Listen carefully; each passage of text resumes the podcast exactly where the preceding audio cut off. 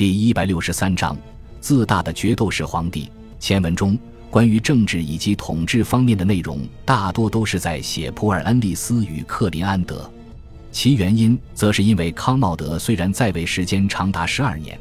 但是几乎没有什么政治举措。他大部分时间都投入了自己的兴趣之中，政治的参与度或许比当年能歌善舞的尼禄还都要低上不少。不过，康茂德这十二年也没有浪费，他与尼禄一样，把皇帝生涯奉献给了自己的爱好——决斗士表演。康茂德自从开始享受各种公共娱乐活动之后，便迷上了决斗士运动。一开始，他只是坐在观众席上观看。不过，随着时间的推移，他开始不满足于旁观，并且希望亲自参与其中。然而，这对于罗马的贵族以及那些保守传统的罗马人来说，确实是极为卑贱的行为。不过，康茂德的身边一直都围绕着一大群的谗佞小人，对于康茂德，他们是有求必应。或许康茂德自己本人的判断能力与价值观也随着这群随从被逐渐扭曲。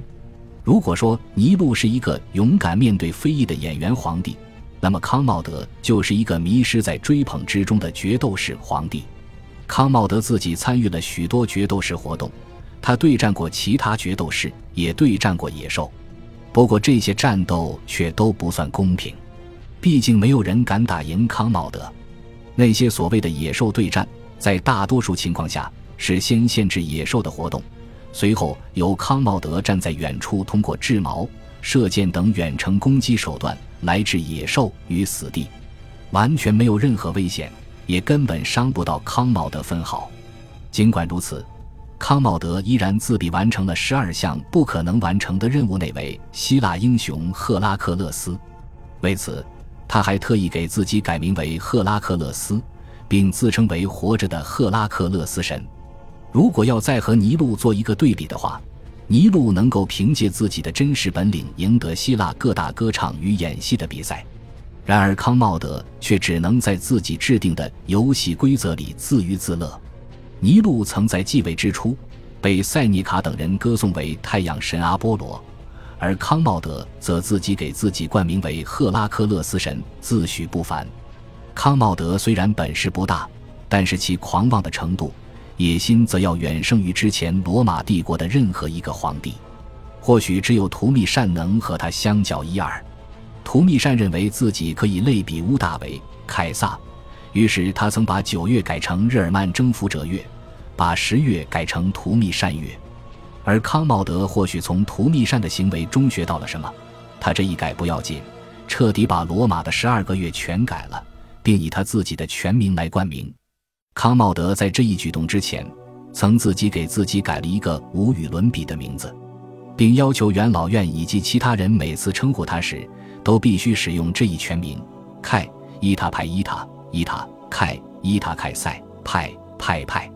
这一名字翻译过来。其威风程度要远胜于历代罗马皇帝，